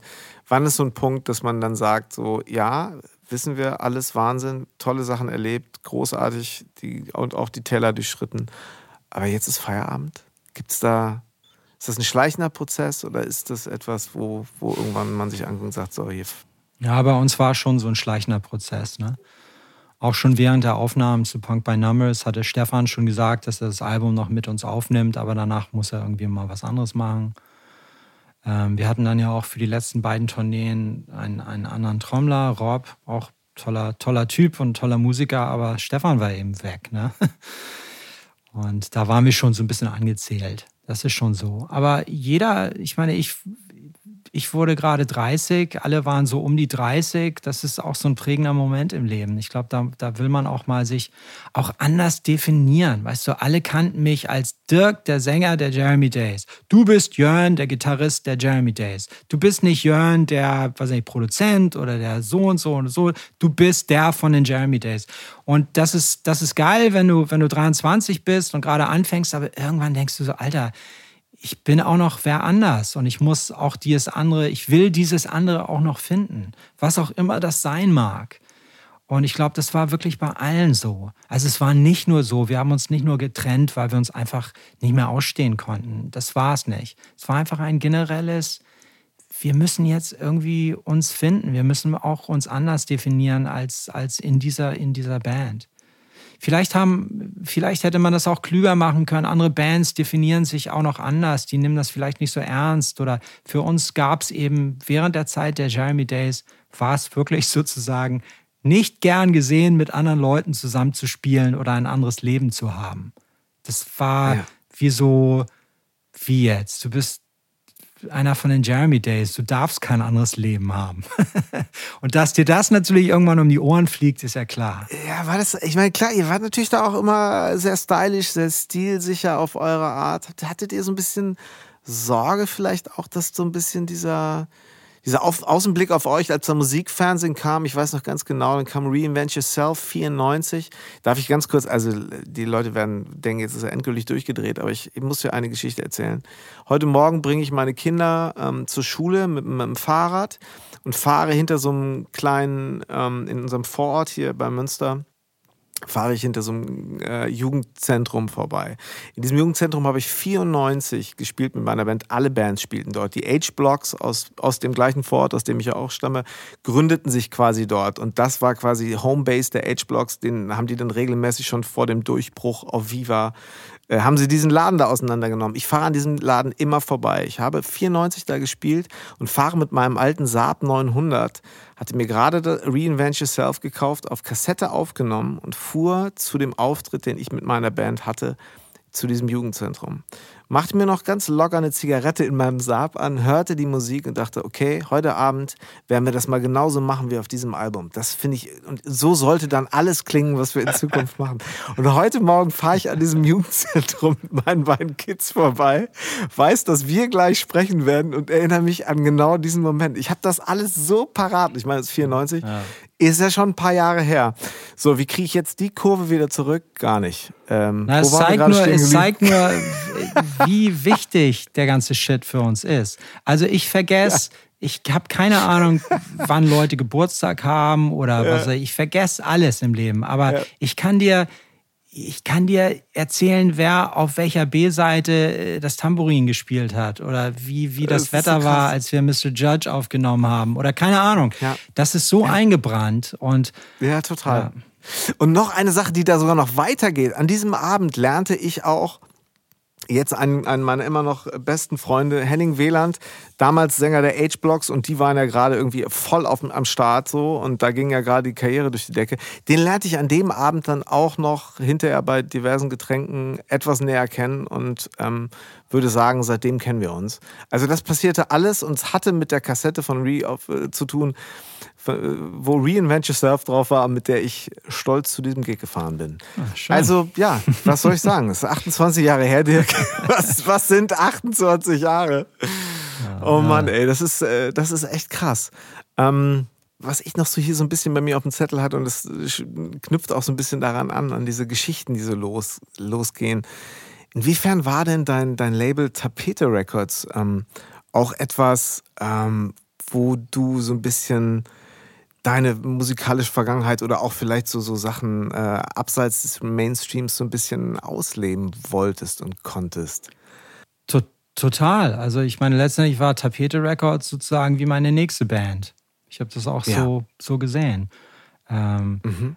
Ich habe ja nach den Jeremy Days auch diese Soloplatte gemacht. Ähm, yeah. Und ich weiß, dass Nils Frevert, ein guter Freund von mir, eben zur gleichen Zeit auch seine erste Soloplatte raus. Und ich glaube, wir wurden beide so zur gleichen Zeit auch dann gedroppt von den Major-Labels. Und da ging um meine Zeit, diese Zeit bei, bei großen Unternehmen, diese Major-Label-Zeit, die ging einfach zu Ende. Ich wusste auch, ich, ich kann damit nicht mehr umgehen, ich will das nicht, muss irgendwie anders sein. Mhm. Ähm, dann ja. ähm, lernte ich Gunter Buskis kennen, meinen Partner bei Tapete. Ähm, und wir fingen einfach an zu sprechen, was man so machen könnte. Und mir war es eben ein Anliegen, nicht nur meine eigene Musik, sondern speziell Nils. Ich habe an Nils gedacht. Nils und Bernd Begemann. Bernd war zum Beispiel ähm, schon viel früher am Start mit seiner DIY-Geschichte. Während wir alle irgendwie noch auf einen Anruf von dem Typen von Sony warteten und nicht losfuhren, war Bernd schon irgendwie mit seinem Fiat Twingo irgendwie durch Deutschland unterwegs und hat irgendwie 200 Konzerte im Jahr gespielt. Ähm, der zeigte so ein bisschen auf, okay, es gibt auch noch einen anderen Weg. Und mhm in meinen Überlegungen, dann ein eigenes Label zu gründen, war wirklich so, okay, ich muss einen Platz für meine eigene Musik irgendwie finden, das irgendwie rausbringen auf eine coole, autarke Art. Und Nils, es kann nicht sein, dass, dass Nils Frevert keinen Plattenvertrag hat. Es kann einfach nicht sein. Der ist so gut. Ist das ähm, geil. Und, und dann hatte äh, Gunther auch noch eine Band aus Lüneburg, Besser, ähm, wo, wo mein jetziger Trommler, also wenn ich DD-Platten mache, Lars Pluckstieß, das war mhm. seine Band, der war da Drummer. Ja. Und das Ach, war so super. der Nukleus von Tapete. Und, und, und, und wir hatten also diese drei Acts und haben uns eben überlegt, okay, wie, wie kann man jetzt eine Struktur bauen, um die irgendwie rauszubringen. Und das ist irgendwie, es war natürlich Vorbild, so Rough Trade oder frühe Virgin Records, einfach Stax Records, einfach so, so ein Boutique-Label. Einfach nicht viel aber einfach ausgewählte Sachen, die alle einfach extrem cool sind und einfach, wir wollten nur tolle, coole Musik irgendwie rausbringen. Und ähm, als dann die Strukturen gebaut war, waren und die ersten Platten rauskamen, ich glaube, die allererste Platte war die von Besser und dann kam meine und dann mhm. kam auch die von Nils. Ja. Und dann, dann lief das Ding so los in unserem kleinen Büro in Hamburg-Ottensen. Und dann wurde es natürlich immer größer, größer, größer und, äh, und auch nicht einfacher, natürlich. Und irgendwann nee, ja, hat sich das auch, die Band hat sich nicht aufgelöst, die gibt es ja noch, aber ich wusste, dass meine Zeit da irgendwie nach Ich glaube, 14 Jahren war es oder 12. Ähm, das ist Ja. meine Zeit. Ich muss jetzt wieder, wieder in mein Dachgeschossstudio zurückkehren und irgendwie noch was anderes machen. Habt ihr damals eigentlich Lloyd Cole gesagt? Ja, ja. Naja, Lloyd Habt Cole und ich, wir haben eine lange Historie zusammen. Lloyd hat ja, geil. den traf ich das erste Mal 1988 in London im Studio, weil er hatte Ach, gerade nein. seine Platte mit Clive Langer und Alan Winstanley aufgenommen, mit denen wir zusammengearbeitet haben. Welche waren das nochmal? War Genau. das die. er hat die zweite, Bad die Easy? Pieces, ist von denen produziert worden. Ah ja, ist klar. Ja, ja. Und ähm, von daher haben wir uns damals schon so ein bisschen angefreundet und immer mal getroffen. Später trafen wir uns dann wieder in New York, weil auch dann haben wir mit einem Typen namens Fred Marr zusammengearbeitet. Der äh, eben auch, der hatte Lou Reed produziert, aber eben auch diverse Lloyd Cole-Platten. Lloyd Cole ist ja so Mitte der 90er Jahre nach, nach New York gezogen und hat eben Okay. mit Fred all diese, diese tollen Soloplatten aufgenommen. Und auch die, die absolut großartige Girlfriend-Platte von Matthew Sweet, immer noch eines meiner absoluten Lieblich, Lieblings-90er-Jahre-Platten.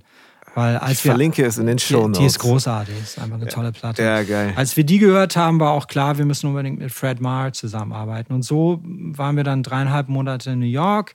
Dort traf ich dann auch wieder Lloyd, weil Lloyd und Fred waren irgendwie Best Buddies. Und so trafen wir uns immer wieder. Und als ich dann Tapete äh, gründete, habe ich Lloyd einfach so angerufen, mehr so als Scherz und gesagt, pass auf, ich habe jetzt hier so ein Label und irgendwann wirst du bei uns sein. Ne? Und er so, ja, Nur, dass du schon mal weißt. Klar. Ja, genau. Geil. Naja, aber ich war beharrlich und irgendwann war das Leben dann auch so weit fortgeschritten, dass er sagte, okay, warum eigentlich nicht? Und dann haben wir ihn weltweit gesigned und das war super. Ach krass, ihr habt das sogar weltweit Ja. das äh, ihn gehabt dann. Oh Mann. Krass.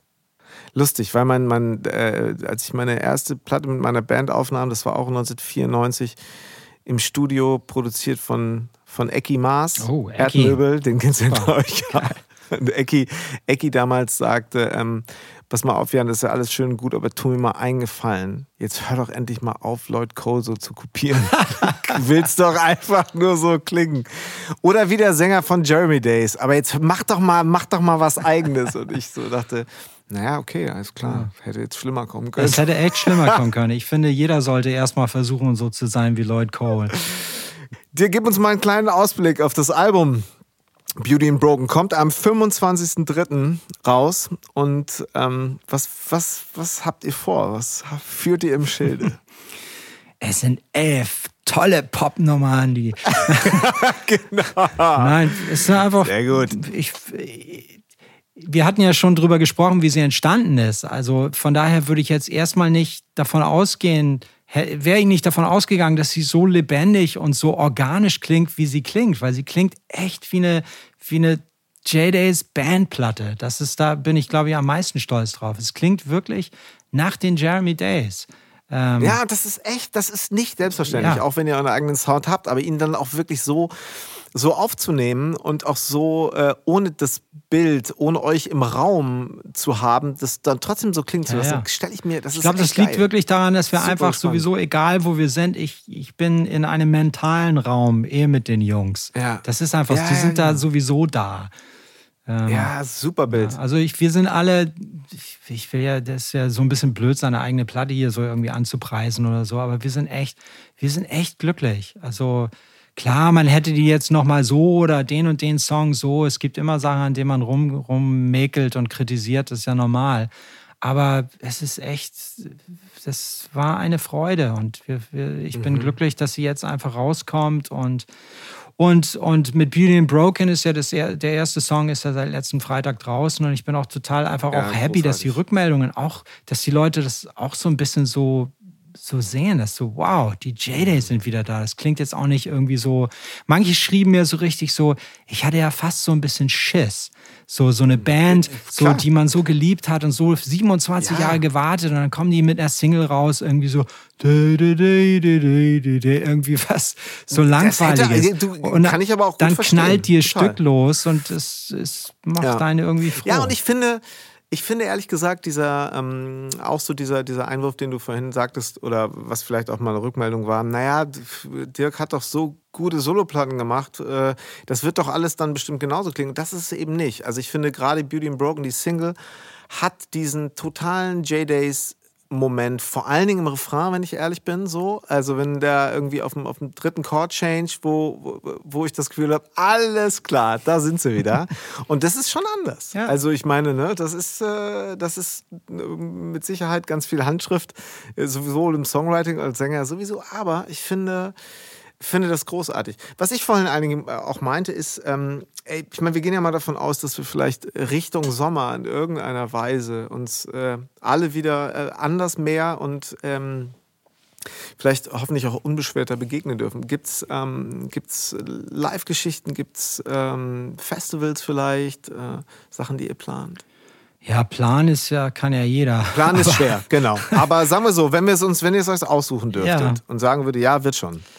Ja, also so früh wie möglich spielen, ist, ist ja klar. Ja. Also ähm, realistischerweise heißt das vielleicht, wenn es geht, ein paar Festivals im Sommer. Weil man darf ja nicht vergessen, dass die, A, weiß man überhaupt nicht, ob die nun stattfinden. Und auch wenn sie stattfinden, dann meistens mit den Bands, die schon allen vor drei Jahren gebucht wurden. Weil die stehen alle in den Startlöchern und haben gültige Verträge. also da überhaupt noch reinzukommen, wird, wird nicht ganz einfach. Ähm, aber vielleicht eben ein paar ausgewählte Festivals, das wäre schon super. Aber realistischerweise eine Tour zum Herbst. Und auch das, ich meine, planen kann man, weißt du, ich, jeder plant. Alle meine Freunde, deren Tourneen sind schon dreimal umgelegt, abgesagt worden. Was für ein Frustrationslevel äh, da im mhm. Spiel ist bei den meisten, das ist ja immens. Von daher, klar, mhm. wir wollen spielen, wir haben eine neue Platte raus. Äh, klar, wir sind dafür gemacht, live zu spielen. Das ist das, das, das Platten machen ist, ist toll, aber live spielen, mhm. that's the shit. Ähm, aber ja. wer kann schon sagen, wann, wann wir wieder dürfen? Ich drücke total die Daumen. Ich äh, bin ganz zuversichtlich und ich würde, würde mich total freuen, euch nach all den Jahren auch tatsächlich ja. ähm, mal wieder miteinander auf der Bühne zu sehen und würde mich darauf freuen. Ja, danke. Ähm, sag mal, Dirk, äh, wir sprachen ja eben schon über Keep Going von Austin Kleon, äh, ein Buch, was ich auch in die Shownotes packe, weil ich es heute wieder entdeckt habe mhm. und damals mal bei dir im Insta-Feed gesehen habe und großartig finde, passt auch extrem gut in die Zeit. Ähm, hast du einen Buchtipp? Was ist so gerade irgendwas, was dich gerade bewegt, was wir vielleicht auch noch. Ja, ähm man muss dazu sagen, dass jeder, der Keep Going liest, soll natürlich sofort sein, sein erstes Buch, Steal Like an Artist. Mhm. Das ist eigentlich so der okay. Klassiker. Ne? Das, ist, das, ja. das, ist ein absolut großartiges Buch. Gerade wo man mhm. so, wenn wir, wir haben ja auch viel über Process und Songwriting und überhaupt den kreativen Prozess gesprochen. Das ist ein ganz wichtiges mhm. Buch. Ein weiteres. Ich halte es mal in die Kamera, das kann natürlich bei Podcast-Menschen keiner sehen, aber das neue Buch von Jeff Tweedy von Wilco, ah. How to Write One Song, das ich ist absolut davon. großartig. Kommt in die Show Notes. Ja, das, Jeff Tweedy, das sollte sich großartig. jeder, der sich überhaupt mit Songwriting, aber auch mit anderen kreativen äh, Sachen auseinandersetzt, sollte sich das jeder sofort holen. Das ist das ist, ähm, ja. das ist wirklich toll. Und, und auch noch, es gibt so ein, Deu ich glaube, das ist ein deutscher Autor, Ralf Dobbelin. Stop Reading the News heißt das. Das habe ich auch ja. gerade gelesen. Das finde ich auch ganz großartig, weil ich ja. musste auch nach den ganzen äh, vier Jahren Trump und Brexit, wo ich mir es so gegeben habe mit allen verfügbaren Nachrichtenkanalen von Zeit, Spiegel bis hin auch zu CNN, was mich absolut wuschelig gemacht hat auf Dauer. Ich musste ja. auch da so eine Art News-Detox. Und äh, Voll. Äh, da Darf ich ganz kurz was holen?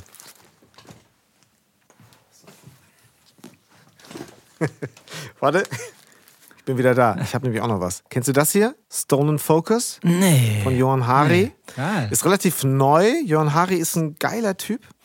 Ähm, es geht letztendlich darum, was ist eigentlich passiert bei uns und warum haben wir tatsächlich eben, na, why, why you can't pay attention. Es geht wirklich um die natürlich Aufmerksamkeitsindustrie, die dahinter steht und natürlich ganz bewusst zusieht, wohin wir unsere Aufmerksamkeit lenken und wie viel davon und äh, den Geschäftsmodellen, die dahinter stecken, natürlich Total. auch. Aber da er ist, äh, unterhält sich eben auch viel mit Neurowissenschaftlern und ähm, ist sehr emotional dabei bei der Sache, aber unterfüttert das dann auch immer mit echt, finde ich, richtig guten Studien. Kann ich sehr empfehlen. Stone Focus äh, habe ich gerade mit mehreren Leuten, äh, telefonieren wir sogar ich, äh, zu und tauschen uns über dieses Buch aus. Ja, super. Das, ist, werde ich mir gleich, ich, kann ich sehr, werde ich mir gleich holen. Ich meine, empfehlen. wir sprachen ja auch vorhin schon drüber, als es so über Instagram und Foco, äh, Facebook und die, die Socials mhm. ging eben das, das Fokus ist so die, die, die, die Währung unserer Zeit. Also jeder versucht, deinen Fokus dir zu nehmen. Es ist unfassbar Total. schwer, A, seinen eigenen Fokus zu finden und ihn auch zu halten. Ne? Ja. Das ist schon, da muss man schon echt dran arbeiten. Genau, und er ist jetzt zum Beispiel so, dass er dann äh, sagt, okay, alles klar, ich hole mir so ein Rentner-Handy, was nur, äh, also mit ganz großen Tasten, das einzige, was es in den USA noch zu kaufen gibt. Genau. Äh, und äh, und mit, gehe mit einem MacBook ohne, oder mit einem uralten Laptop ohne Internetmöglichkeit, gehe ich drei Monate wirklich dahin und schreibe. Deswegen fand ich es eben so interessant, ähm, was du erzählt hast über deinen kreativen Prozess und was du dafür brauchst und vor allen Dingen nicht brauchst ja, oder ja. auch dich bewusst reglementierst, weil ich glaube, das ist das ist unglaublich entscheidend, weil am Ende des Tages, es ist total schön und ihr macht es ja auch und äh, irgendwo muss man es ja auch machen, auf sich Aufmerksamkeit äh, machen, aufmerksam machen, wenn, wenn ein neues tolles Album da ist. Aber die Zeit, die man da investiert, ähm, die bekommt man natürlich vielleicht nicht wieder. Die, die kriegst du definitiv nicht wieder und wir haben nicht mehr so viel Zeit, mein Lieber. Genau. Ja. Ich wollte nee, ja jetzt nicht morbide werden, aber. Nein, nein, nein, nein. Aber es schließt genau daran an, worüber wir gesprochen haben. Und da nehme ich echt eine ganze Menge Dinge mit, Sachen, die ich mir vielleicht sogar schon so ein bisschen gedacht hatte, aber extrem dankbar, dass es dieses Format gibt, wo wir mal drüber sprechen konnten. Total Und, super, ähm, ja. Ich danke dir total, Dirk, für das Gespräch. Ich drücke die Daumen fürs Album ähm, und für, äh, ja, für, für, für, alles, was kommt und hoffentlich eben auch auf Bühnen passieren wird, wie wir schon andeuten. Und ähm, ja, danke dir für deine Zeit. Ja, ich danke dir auch. Ne? Bis bald. Bis dann. Ciao. Das war drei Fragen von Elvis. Heute mit Dirk Darmstädter von den Jeremy Days. Und ich habe es ja bereits erwähnt, wie sehr ich mich auf das Album der Band freue. Am 25.03. ist es soweit. Da kommt Beauty and Broken raus.